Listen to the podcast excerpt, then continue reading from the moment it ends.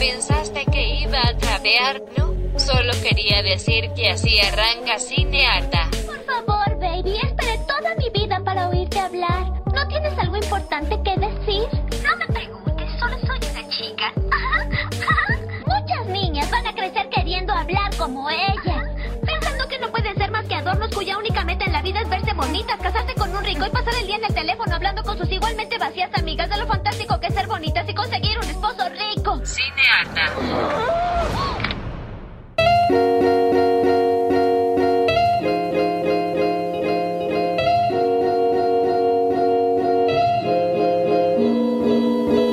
Aló, aló, aló, aló. Esto es Cinearta.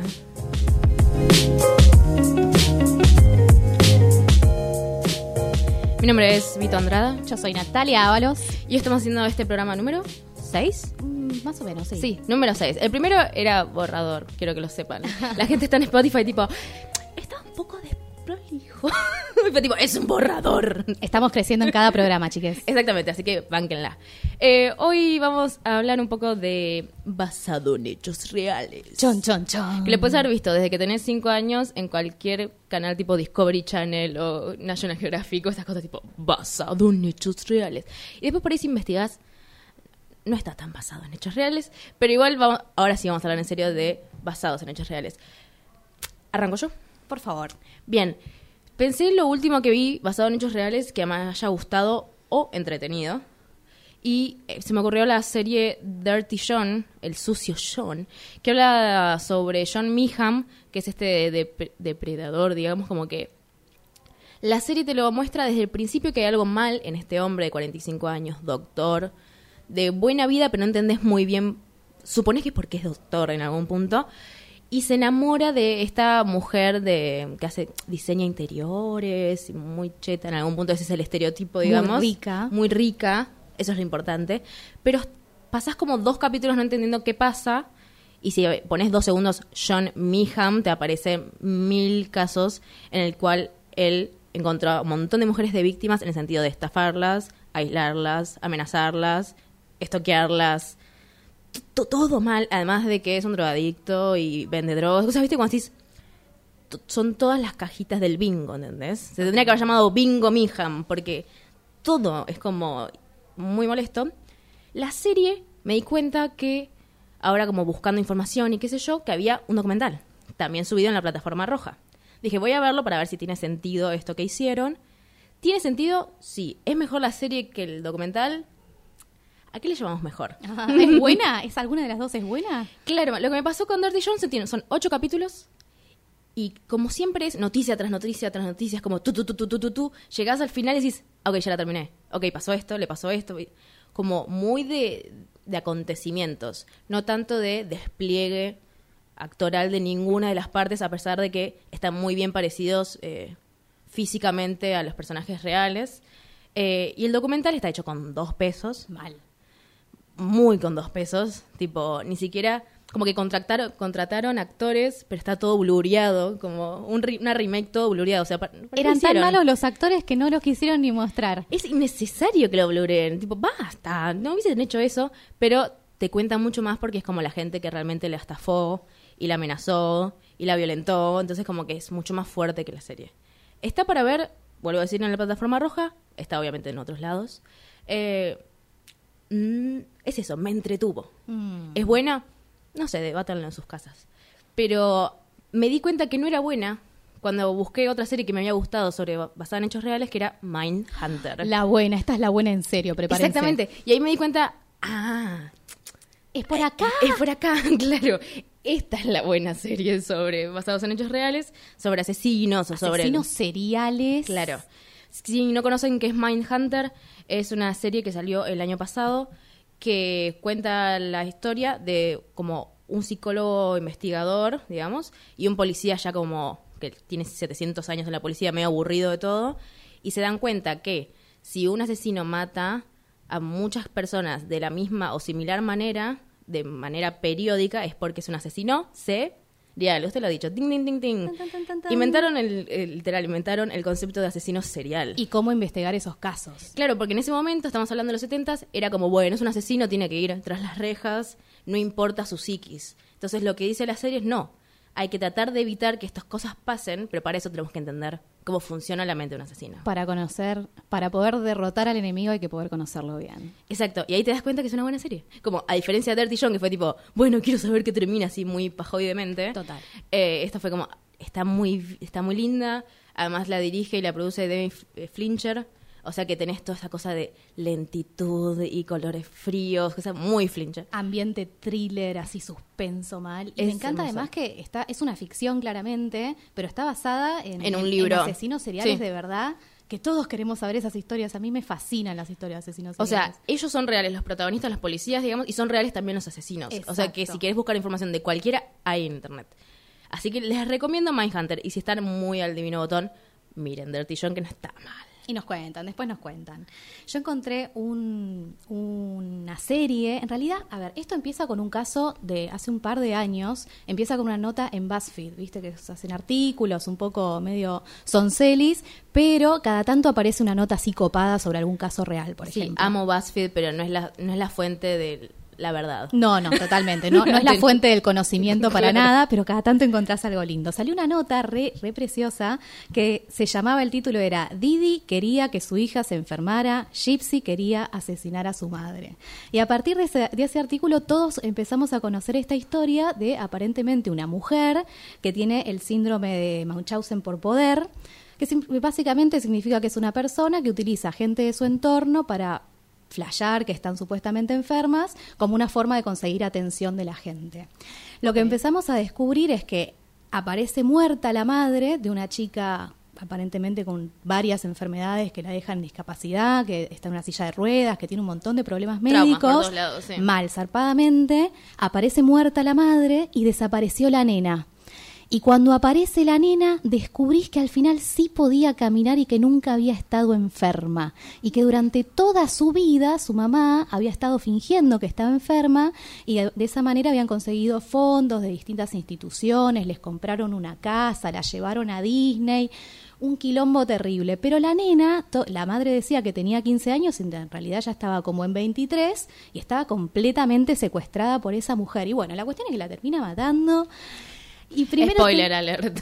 no, chicos, esto no es spoiler, así empieza la historia. Ah, así es como todos empezamos a, a conocer esta historia. Salió este artículo en BuzzFeed, eventualmente hicieron un documental que de vuelta no es muy bueno, no lo recomendaría si están buscando un documental de calidad, pero si quieren saber cómo se manejó toda esta historieta, que la verdad que es increíble, está bueno. Lo que sí les voy a recomendar es ver la serie que se llama The Act, el acto. El acto, ok. El acto, que puede parecer que se está refiriendo al acto sexual, que puede haber algo medio por ahí, pero en realidad se refiere al acto como este engaño que sostuvieron durante un montón de años. Sí, es como una obra eterna, básicamente. O sea, Una si lo hubieses escrito, tal vez hubiese salido mal. Totalmente. Eso es lo que a mí más me gusta de los documentales. O sea, si haces un documental sobre algo que todos sabemos que pasó y que todos podemos creer, bueno, sí, está bien. Pero si haces un documental sobre una historia como esta, que es increíble, para esto son los documentales, ¿entendés? Para esto es lo, lo que necesitamos. Para demostrar lo imposible. Totalmente. No lo logra el documental. Yo creo que en la serie está mucho mejor lograda. Tenemos a Patricia Arquette que hace de la madre en un papel exquisito. Si no la ubican, es la que hace de Medium. en esa Exactamente. serie. Y para día hablaremos de Medium. Para las que la conocemos de antes, la vimos en alguna película de David Lynch muy sexy cuando todavía podía ser sexy. Basta, soltá los 90. Pues no puedo, che, yo crecí ahí. Y bueno, está también Joey King, que quizás la conoces de la, el boot de besar, el- la máquina de dar besos. Sí, ¿no? dijeron que era horrible esa Sí, película. totalmente. Es también creo que la nenita de- del conjuro, por ejemplo. Y la Ah, verdad es que está muy bien representada. Se volvió a pelar. Esa chica cada tanto hace un papel donde necesita pelarse. Creo que es la tercera vez que lo hace. Qué extraño. Una- un compromiso total con el papel. Compromiso. Y, y bueno, en la serie lo que podemos hacer es explorar cómo es la relación entre, esta, entre estas dos mujeres. Es un- una serie que está creada por la misma persona, la misma mujer que escribió el artículo en un primer momento. Ella participó de la escritura del guion y de la producción. Entonces tenemos un equipo y un elenco mayoritariamente femenino y una exploración exquisita de las relaciones entre mujeres, las relaciones entre madre e hija y especialmente las relaciones tóxicas. No, ahora yo me arrepiento de hablar de Dirty John. Esta me viene a hablar de una altísima Ah. serie y yo estoy tipo, bueno, de un chaboncito que en realidad... Ponemos la vara alta. ¿qué le Igual lo recomendamos, digo, si estás al divino botón un fin de semana, puedes ver Dirty John, puedes ver Mindhunter, que Mirá, es un poco más lenta, no es tipo para comer de la pero está bien. Y recomendamos entonces The Act. The Act. Muy bien, eso es todo. Test de Bechdel. Bienvenidos. Hoy pasamos a nuestro laboratorio para ver si esta película, Amigos Intocables, Aprueba el test de Bechdel. un sistema para evaluar la brecha de género en películas. Los requisitos para pasar esta prueba son 1. En la película hay al menos dos personajes femeninos. 2. Estos personajes hablan entre ellas en algún momento. Tercer y último requisito. Dicha conversación tiene que tratar de algo más que no sea un hombre. Lo sentimos. La película Amigos Intocables no ha pasado el test de Bechdel.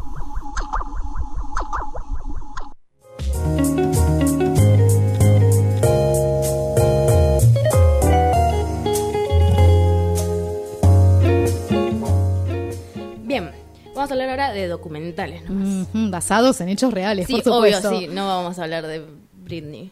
no sé por qué apareció la imagen de Britney en mi cabeza. Pongamos plata en el documental de Britney, te lo pido, por Ya, favor. está re mal, pobre. Pero escúchame. Es rica, pero está mal. Bueno, está bien, también. no puede tener todo el mundo. Las maltratamos mucho, pobrecita, no la juzguemos. Vamos a hablar de documentales entonces en esta sección y yo les vengo a contar el documental, chiques, por Dios, es mi documental favorito. Yo sé que les va a parecer un embole que venga a hablar de documentales, pero si quieren empezar por algún lado para conocer este género, por favor, empiecen con El Impostor. Año 2012, El Impostor es un documental con una historia muy linda. Empieza contándonos sobre un chico texano que aparentemente desapareció. No tiene Eh, nada de lindo, no tiene me mientas yo en la sé, cara. No, es hermosa la historia, te va a encantar. Año 94, Nicolás Berkeley desaparece de su casa. Ok. Y empieza este documental pensando que, bueno, vamos a hablar de un chico que desapareció, ¿no? Pero enseguida nos damos cuenta que el protagonista es el Nicolás Berkeley que volvió tres años después a su casa. Supuestamente había sido secuestrado por una red de trata de niños, había terminado en España, lo encontraron y lo devolvieron a su casa. Y de repente se convirtió en un documental sobre un chico que volvió a su casa, pero enseguida nos damos cuenta de que no es realmente Nicolás y que nos está hablando a cámara y contándonos su historia de cómo llegó a esa casa nuevamente, en realidad es el impostor. Amo, amo, amo esto. Hermoso. O sea, no, es un horror, gente, pero... de vuelta, estábamos hablando de cuándo vale realmente la pena hacer un documental cuando tenés una historia tan increíble como esta, porque no terminó acá. ¿Qué pasó? Vuelve a su casa este impostor, que en realidad era una persona de 23 años, un francés que ya venía haciendo esto aparentemente, y lo que le, pasa, le empieza a pasar es que se da cuenta que no puede entender por qué esta familia lo recibió con brazos abiertos y le creyó la historia, que era improbable porque él era un tipo grande y morocho. Por eso, no, en- no entiendo la parte de los físicos. O sea, él desapareció por Ujú. X razón teniendo cuántos años. 13 años, era un nene rubio, flaquito, blanco de Texas. Menemista. Bien. Ujú. Y volvió tres años, tres años después. Tres años después, supuestamente teniendo 16 años, pero de repente era un tipo re alto, tenía barba, era morocho y un acento francés. Bueno, uno Ajá. quiere creer en lo que quiere a veces. Exactamente. Lo lindo es que justamente este impostor es nuestro protagonista. Y en un tercer giro descubrimos que es un documental sobre cómo le empieza a tener sospechas sobre qué es lo que realmente sucedió con el chico que había desaparecido hace tres años y por qué esa familia lo está recibiendo haciendo de cuenta como que, bueno, como que realmente creyeron que era él. Estoy callada no porque no me interese, sino porque estoy muy atontada. No entiendo qué está pasando. Es hermoso. Es este tipo de historias que te digo que si te las cuento como si fuese una ficción, me dirías, no podemos hacer una ficción sobre esto porque nadie te la va a creer. Claro, mil. Pero para, lo que yo no entiendo es, cuando arranca el documental es sobre la historia de un niño desaparecido, nada más. No se sabe- Exacto. o sea, y mientras va el documental se van enterando de estas cosas. Yo o- te estoy contando los primeros 20 minutos de la película. O sea, estos Ah, tres giros pasan todo al principio. Y cuando llegamos a esos 20 minutos nos damos realmente cuenta que esta es una historia sobre esa familia y qué pasó realmente con Nicolás. Qué flash. Un zarpado, totalmente. Como que no tengo tipo otra palabra más que flash. No Mal. sé, tengo muy mal vocabulario, pero Lo más interesante es que eh, em- emplean una forma de hacer documentales. No hay nada más aburrido que hacer un documental donde hay gente hablando a cámara haciendo entrevistas. La Sí, verdad para que eso es súper aburrido. Channel y listo. Totalmente. Pero en este caso lo hacen a través de una técnica que ya se ha usado anteriormente, que se usa una cámara vos te están entrevistando Sí. a vos y vos estás mirando supuestamente a cámara, pero en realidad vos lo que ves es una pantalla donde está el director haciéndote preguntas. Y con eso lo que logran es que en cámara vos aparezcas como si estuvieses mirando a los ojos al espectador. Ah, ok, ok. Y te crea un nivel de intimidad y llegás a, y llegan incluso a hacerles entrevistas a todos, a la mina del FBI, al impostor, a la familia que lo recibió.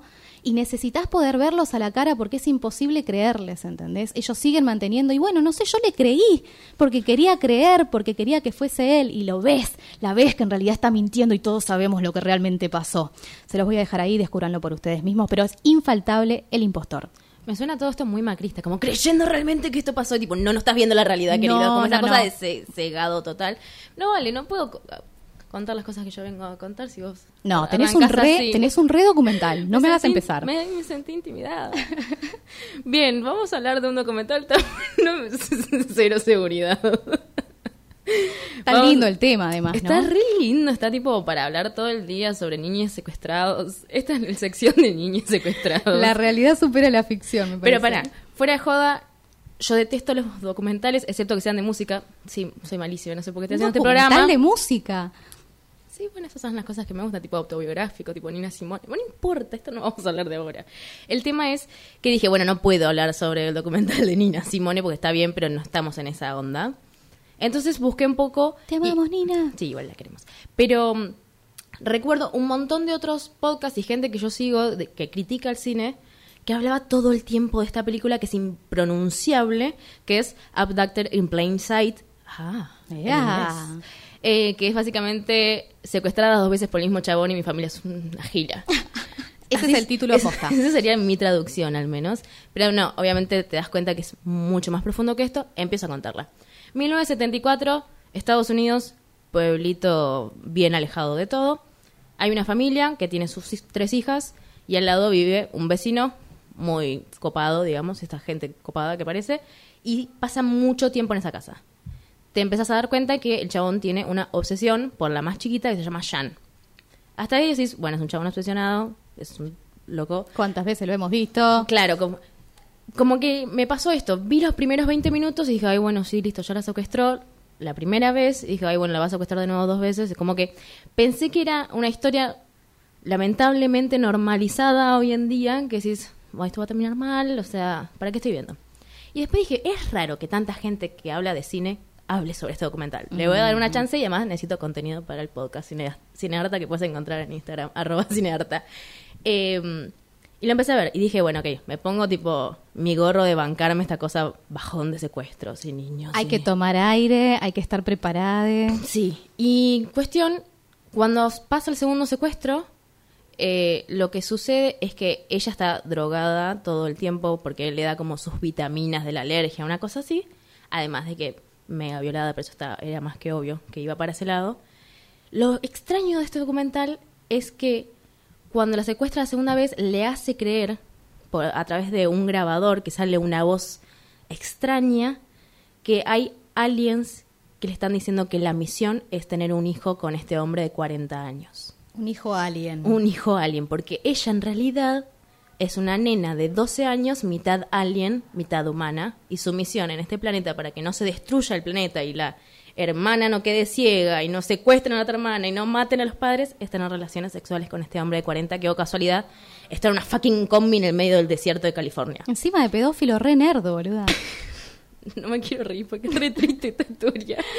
Eh, entonces, ahí es cuando decís, ah, ok, este no es un documental normal. Digo, está súper bien producido. No sé, no, no es que tiene gran, gran archivo más que voces y cosas que él grababa, que eso sí est- está interesante, igual alto miedo. Pero sí esta cosa de decir, no todas las historias de secuestros tienen que ser como el noticiero, básicamente. Y te das cuenta que es lo mismo que me pasaba con Michael Jackson, que decís, esta familia no puede ser tan tonta en el sentido de cómo está tan hipnotizada en algún punto. Decís, no, claro, así funciona esta gente del horror. En este caso también podemos ver a los padres hablando, eh, contando su historia, ¿verdad? Sí, que de hecho lo que sucede es, bueno, ¿cómo lo, lo atrapó este hombre a, los- a la familia? Tenía relaciones con ellos. Los sedujo literalmente. Separadamente, no es que estaban en un trío. ambos. O sea, por un lado la madre estuvo ocho meses estando con él sexualmente y después el- con el padre también en otro tiempo. Y entonces como que era un círculo de culpa y responsabilidad y de eh, no responsabilidad, como es todo un viaje ese documental y es esto, es todo el tiempo hay pequeños detalles de como de una historia que posta si la escribías y decías, bueno, vamos a hacer una película de esto, no funcionaba. Total. O sea, funciona en la vida real y te das cuenta que estamos muy mal. ¿Y por qué es necesaria? Porque es una historia que justamente siempre sucede de esta forma. Este tipo de abusadores lo que logran justamente es engatusar primero el entorno y en última instancia a la víctima. Bueno, que de hecho, eso es lo interesante en perdón que vuelva, pero en Dirty John las, la, el documental termina con todas ellas víctimas, de, en diferentes maneras víctimas de él, diciendo, este documental es necesario para que esto no vuelva a pasar. Y me, me parece que además es eso, esto de que nunca le creen a la víctima, es necesario contar estas historias porque aunque suenan re locas y pueden ser como graciosas esta cosa del alien y qué sé yo, pasan y es necesario como detectarlos para cuidarse entre nosotros, me parece necesario. Y no es casual que salgan en esta época, ¿no? Después del Michu, estamos hablando de varias películas que tratan estos temas. ¡Por fin! Y ahora se viene Kill Your. Ah, Prepárense, van a morir.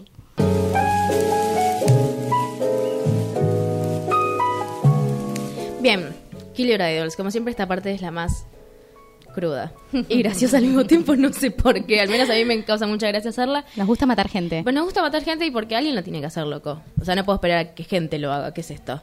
Bien, Kill Your Idols. Estaba entrando en la computadora, como viste cuando te pones a ordenar cosas. Y No. decís, ok, no ordenas tu computadora, No yo sí ordeno mi computadora. Entonces fue tipo, a ver qué películas tenía bajada ilegalmente. Eh, ya todos. Robar es malo. Sí, robar es malo. Ahora parece tipo lo de los 90. No, tipo, por chucu, favor. chucu, chucu, robar es malo. No, a lo que voy es que estaba ordenando mi carpeta de películas y había muchas películas super random y de repente me aparece esta película llamada Private Parts, Mm. que me la hicieron, no me la hicieron ver, me la recomendaron cuando yo fui a estudiar producción de radio, como es una película que habla un poco sobre radio, obvio, gran, como un 70% habla sobre la radio, porque es este señor que sabe mucho sobre música, que es locutor, o que le gusta locutar, y Howard Stern. Exactamente. Y se encuentra en esto de no pegarla, no pegarla, no pegarla, y se da cuenta, este hombre, Howard Stern, en los 80, que había otra manera de hacer radio, en el sentido de expandir los límites de lo moralmente correcto más en la radiofonía yankee. Entonces empieza a hacer algo que, no sé si ustedes recordarán, pero vas por colectora o no vas por colectora. Ay, Dios. O sea, básicamente es horrible que escuchamos años y años en una radio muy, muy famosa. Se basa en este tipo de radio que este hombre creó, que es Howard Stern en los 80. Y recuerdo yo haber visto la película y que me pase... Que es autobiográfica, ¿no? Toda claro, su historia. esto es basado en hechos reales, porque este hombre existe hoy en día, tiene como setenta y pico de años. Eh, ¿Tanto? Sí, setenta Sí, seguro. sí, estamos grandes. Y esta película se basa eso, como él triunfando, rompiendo los límites de la radio. Pero, por ejemplo, hay una escena muy reconocida que hay una mina completamente en bolas, Ay, como a toqueteándolo a él en la radio y era como hot. Es hot, de hecho, si lo escuchás a una, a una persona claramente siendo hot en la radio, es obvio que es hot. Pero hay una constante utilización de los cuerpos femeninos para su éxito. Entonces dije, bueno, esto fue en los 80, tal vez flasheó, rebeldía, no, es otra época que es una realidad. Y dije, bueno, voy a googlearlo. No. Lo primero que me aparece es una palabra muy extraña que es Decibian. ¿No sabes qué es Decibian? No. Bien. Él tiene un programa que lo puedes ver en internet, pedacitos.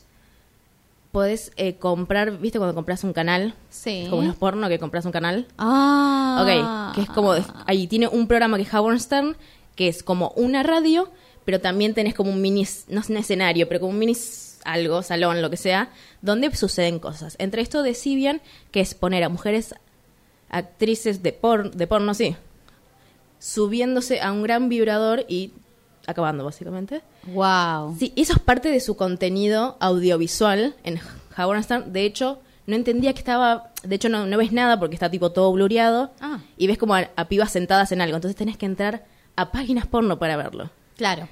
Real. Pero yo pensé, digo, pero si esto sale en un canal pago, tengo que entrar a, no sé, me pareció muy horrible. Hay un montón de otras cosas que este hombre hace con actrices porno. ¿Están obligadas? No, porque claramente ellas también están buscando cierta exposición, digamos, por algo vas al programa Howard Stern. Pero, por ejemplo, vi que fue Electra, Carmen Electra, que es como una, ¿es actriz, modelo? Sí, las algún dos momento- cosas eh, ha sí, sido. sí. Ha hecho ambas cosas. Y Carmen le dice, bueno, subite a esta montadura que se tiene que subir. Y la mina está re incómoda. Claro. Porque tal vez ella no quería hacer eso cuando vaya a Howard Stern.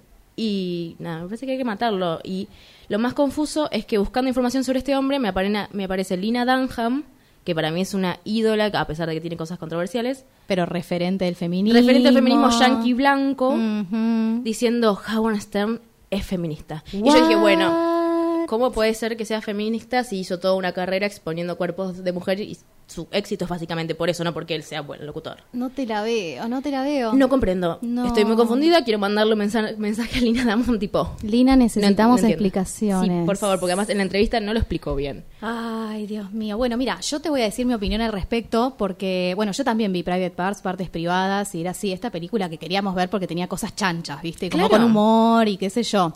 De vuelta, en los 90 la vi. Eh, pero te cuento lo que encontré ahora, porque yo esta semanita encontré una serie documental que se llama Lorena y que está basada en la historia real de Lorena Bobbitt. Si hay algún hombre escuchando esto en, algún, en este momento y recuerda esta historia, se le están cruzando las piernitas porque Lorena Bobbitt se hizo conocida en los gloriosos años 90 por cortarle el pito a su marido. Nice. Cortarle el pito, Directo. tirarlo a la basura en medio de la ruta y salir corriendo. Lorena Bobbitt se hizo conocida a nivel mundial por este caso. Eh, a los hombres no les gustó para nada. Y la No me imagino. Sí, sí, estuvo bastante difícil la cuestión. Pero cuando empezaron los juicios, lo que sucedió es que se dio a conocer que esta mina había estado siendo abusada sexualmente y físicamente por su marido durante muchísimos años. La violación era algo constante y parece que eso vino a cuento de que le haya cortado el pitito.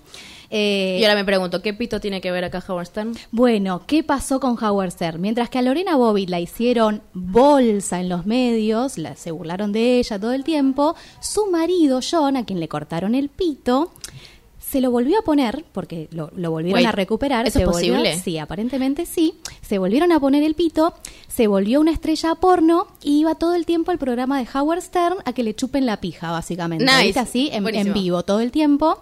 Eventualmente se quiso hacer un agrandamiento peniano y le quedó horrible porque es un forro.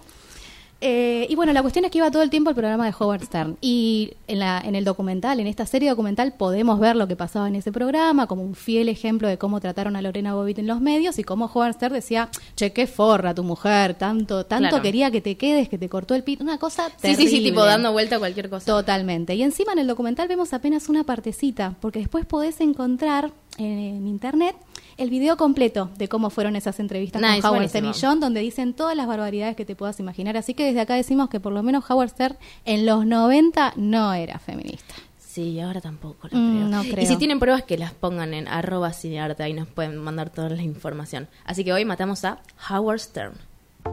En un universo paralelo, las películas que alguna vez amamos tienen finales diferentes. Cinearta presenta Titanic. Ah, Te vas a morir, Jack. No hagas eso. No, no te despidas. Escucha, Rose. Saldrás de aquí y, y vas a tener muchos hijos. Y vas a verlos crecer. ¿De qué hablas? A esta altura ya se me congeló el útero. Continuarás. Debes prometerme que sobrevivirás, que no te rendirás. ¿Puedes dejar de decirme qué hacer y subirte a la maldita tabla? Aún no. Deja de hacerte el héroe que eres. No aquí. No esta noche. Bueno, ¿sabes qué? Si te querés congelar, hacelo. Hacé lo que quieras, ¿querés? Lo agradezco, Rose.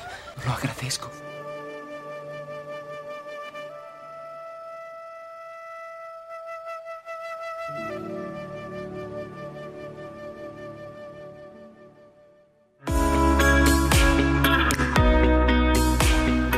Bien, y si vamos a hablar de mambitos así bien americanos, es esto de hacer muchas series sobre cosas famosas. Viste que tienen medio como este mambo de Me encanta. glori- glorificar de alguna manera a los asesinos. Eh, y en este caso tenemos toda la serie de American Crime Story, de los mismos productores de Glee, por ejemplo. Qué parecido, ¿no? qué, qué versatilidad.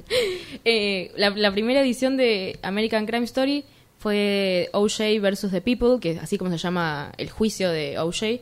Este, mm, me sale futbolista, pero no, es de fútbol americano. Whatever. Sí, bueno, que hacía deportes y era muy carismático y de repente aparece sin vida la, la vida de su esposa y un chaboncito más. Caso emblemático de ¿cuándo? ¿Cuándo, chicos? Ay, bueno, de los 90, Los Natalia. 90. Basta. Bien, y obviamente se lo acusa a él porque... Se lo acusa a él no de una, pero sí porque era medio... No públicamente violento, pero esa gente que maneja una intensidad que decís, por ahí con un par de copas a alguien le pegó alguna vez. ¿Se entiende? Ese tipo de gente con esa intensidad que decís, ay, No me sorprende. No lo quiero tener cerca. Bueno, este chabón estaba siempre cerca de mucha gente, particularmente gente blanca, porque juega con esto la serie de el racismo que obtuvo este juicio en el sentido de es muy conocido el juicio, no estoy espoleando nada, pero el jurado que era todo negro, a pesar de que demostraron muchas con muchas pruebas de que él probablemente había matado a su esposa y a este otro hombre, lo deja libre. Porque también consideraban que se estaba juzgando un hombre negro justamente porque era negro, como que se jugó mucho el racismo en Claro, caso. papito, era un violento, o sea, no- además de ser negro. Y además, él particularmente, públicamente, no... Viste, como que se tomaba mucho de la cultura negra, pero medio después como que la despreciaba, tipo, era muy fan del golf, como que empezaba a hacer muchas actividades y tenía muchos contactos con gente blanca rica. Entonces decís, este chabón claramente no se sentía, entre muchas comillas, negro, sino como que Parte de la era, comunidad. él también era racista, digamos, en su propia comunidad, que lo terminó salvando. Sí. Y habla un poco de esto de las series, como después vas viendo como en las diferentes series que son diferentes temáticas, pero particularmente esta es el racismo de, de- y de toda una sociedad viendo por televisión este fucking juicio. Y para mí lo más importante es eh, la investigadora, que justamente lo, lo enjuicia, digamos, eh, es para mí es el mejor personaje, pero se enfrenta con una sociedad súper machista, súper misógina, que le dice tipo, con ese pelo vos no podés representar a nadie. Le plancharon el pelo, chicos, En por una Dios. escena le planchan el pelo que es muy triste, pero saliendo de eso, es como se la juzgaba completamente a ella cuando en realidad estaba tratando de defender a dos personas que murieron en manos de alguien, que luego se comprobó que ¿Qué es era OJ. Que es lo que efectivamente pasó en los medios, como que hablaban todo el tiempo de la fiscal, que si es gorda, que si es linda, que si está casada y qué sé yo. Por eso, me parece que como serie en sí es súper entretenida. Por ejemplo, a mí lo que me pasó fue que no sabía nada del caso de OJ, no sabía cómo terminaba. Mm. Entonces fue como interesante en ese sentido ver qué pasaba, pero en sí como serie es re entretenida y está muy bien. Total. Mención de honor para Ross, que hace de, de- del papá de las Kardashian, Papá de las. Kardashian. Todos nos moríamos por ver a la, a la- a la- a la interpretación de las Kardashian, hermoso. Pero a mí, si me venís a hablar de American Crime Story, a mí la que me gustó posta es la de Versace, que fue la segunda temporada. Que está otro chico de Glee. Exactamente, este otro chico de Glee. Es muy importante. Muy bueno. Eh, pero bueno, a mí me gusta particularmente porque tocó el tema, el caso de Versace, que fue un diseñador muy conocido, que lo asesinaron. Y a mí lo que me gustó particularmente es que todos esperábamos que fuese una historia sobre Versace particularmente, ¿no? Y enseguida en el primer capítulo te das cuenta que no es sobre él, sino sobre el chico que lo asesinó, sobre Cunanan. Porque lo que hace Murphy muy inteligentemente es que te empieza a explicar cómo ese chico llegó hasta el asesinato de, Versace, que en realidad fue el último de una seguidilla de asesinatos de, de varios hombres gays, básicamente, en lo que era un chico muy conflictuado con su propia sexualidad, que ocultaba su propia, su propia homosexualidad, y en lo que fue claramente un caso de homofobia institucionalizada. La policía tenía un montón de pruebas al respecto, ya sabían que habían matado a otra gente, pero en esa época era muy difícil que el asesinato de hombres gay fuese investigado como se debiera. Entonces, la verdad que es impecable el análisis que hacen y la, y la actuación de este chico de Glee haciendo de Cunanan, la verdad que es increíble. Para mí que se merece todo. todo. De hecho, se lo mereció y ganó muchos premios Es en esta última premiación. Exactamente. Así que recomendamos, eh, nada, antes de nada, que Ryan Murphy se ponga contra la policía en todas las series y que pueda decir un mensaje, además. Totalmente, No es una serie nomás. Exactamente, me parece importante que, que recalcar esto, que si bien es algo como medio de terror y de crimen y qué sé yo, así como de suspenso, tiene una lectura social que es súper interesante. Quiero hacer, sí, una última mención de honor para eh, American Horror Story, que es otra cosa y que tiene más que ver con el terror debidamente, pero que tiene esta temporada culto, donde se del capítulo inicia, la temporada inicia cuando Trump gana las elecciones. Y si estamos hablando en historia de terror, chicos, yo no me puedo imaginar algo más terrorífico que Trump haya, haya ganado las elecciones. Y el mundo que construyen alrededor de eso, con eh, la persecución a las mujeres, a los negros y demás en Estados Unidos, es increíble. Bien, le damos un mini galardón a Ryan Murphy, me parece súper mega Sí. contra necesario. Bien, felicitaciones, Ryan Murphy.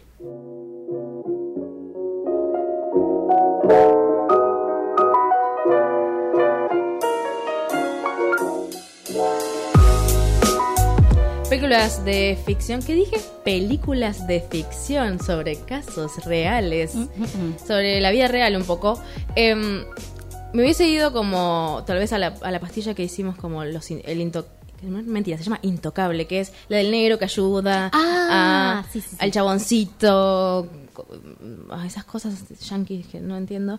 Em, pero no, voy a hablar de una película que se estrenó el año pasado, si no me equivoco, o este año, el año pasado, que se llama La Favorita, que es de Largos Llantimos, que por ahora es esa gente intensa que tengo miedo, que tengo un par de copas, pero todavía no, no lo acusaron de nada, así que no, lo No vamos a nos lo acusar todavía. por favor. No, no quiero jinxear a alguien, pero todas sus películas suelen ser como oscuritas. Oscuritas. Sí, viste que hay como un cierto trazo de como directores que hacen cosas muy oscuras, eventualmente algo le aparece. Por ahora no le apareció, así que no hablemos mal, al pedo.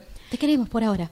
Por- exacto. La favorita del año pasado es sobre la reina Ana en el 1700, o sea que es de época con eh, que tiene una, una duquesa muy cercana, amorosamente, sexualmente, políticamente.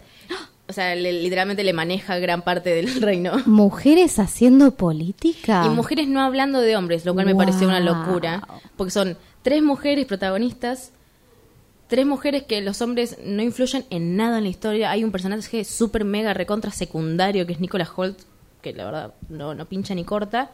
Y habla como un poco de, de lo que es la mente humana y particularmente mujer en el 1700 en Inglaterra. Pero lo que estuvo bueno porque, por ejemplo, si a mí me decís película de época, vamos a verla, no, ni pedo, no hay manera No, que me cero. convenzas a ver una película de época. Pero ¿qué pasa?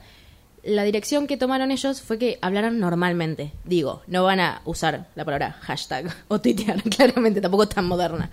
Pero eh, no es esta cosa inglesa, El inglés bodoque, antiguo. innecesario. Además de que el director en sí es muy entretenido visualmente, tiene unos planos muy extraños que decís, es raro que tipo reciba tantos aplausos una película que visualmente no es tan mainstream, pero teniendo por ejemplo a Emma Stone que es súper reconocida hoy en día, haciendo personajes muy graciosos sin ser una película de comedia, porque en realidad es una película sobre mujeres en política y en relaciones eh, cercanas entre ellas. Pero sí tiene un toquecito de humor ahí, negro. Hay muchísimo humor. Hermoso. El tema es que no todo el mundo lo entiende. Por Total. ejemplo, mi familia lo vio y me dijo, tipo, esto no es gracioso. Y fue tipo, yo me reí un montón. Son cosas que pasan.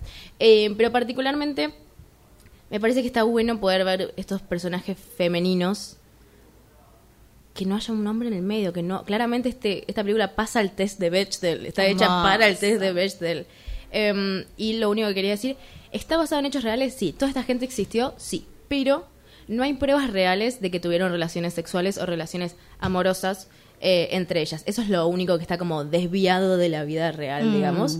Pero la verdad no, no me importa en absoluta. Vean la favorita. Vean la favorita. Les voy a pedir también que vean una película que se llama The Tale, que es más, más o menos como el cuento o la historia, una ficción del 2018 y vamos a hablar un poquito por última vez, les prometo, de abuso sexual infantil. ¿Pero por qué? Para terminar bien arriba. así tipo, Exactamente, punch, nos punch, vamos para arriba. Pero en este caso tenemos una historia que está contada por eh, la misma mujer que sufrió un abuso durante su infancia. Ella escribió el guion y dirigió la película. Y la verdad que es impecable el trabajo que hace ahí. Hace una exploración de su propia historia de abuso y de alguna manera cómo reconstruyó esa, esa historia para pensar que ella había tenido un primer amor, básicamente, con un hombre mayor.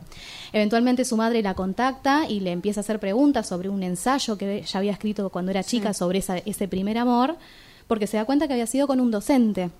Y es ahí donde esta chica empieza a darse cuenta de la historia que había pasado. Es muy interesante la puesta en escena que hace porque en un primer momento ella se recuerda en flashback y vemos una chica adolescente, voluptuosa, ya entrada en la adolescencia.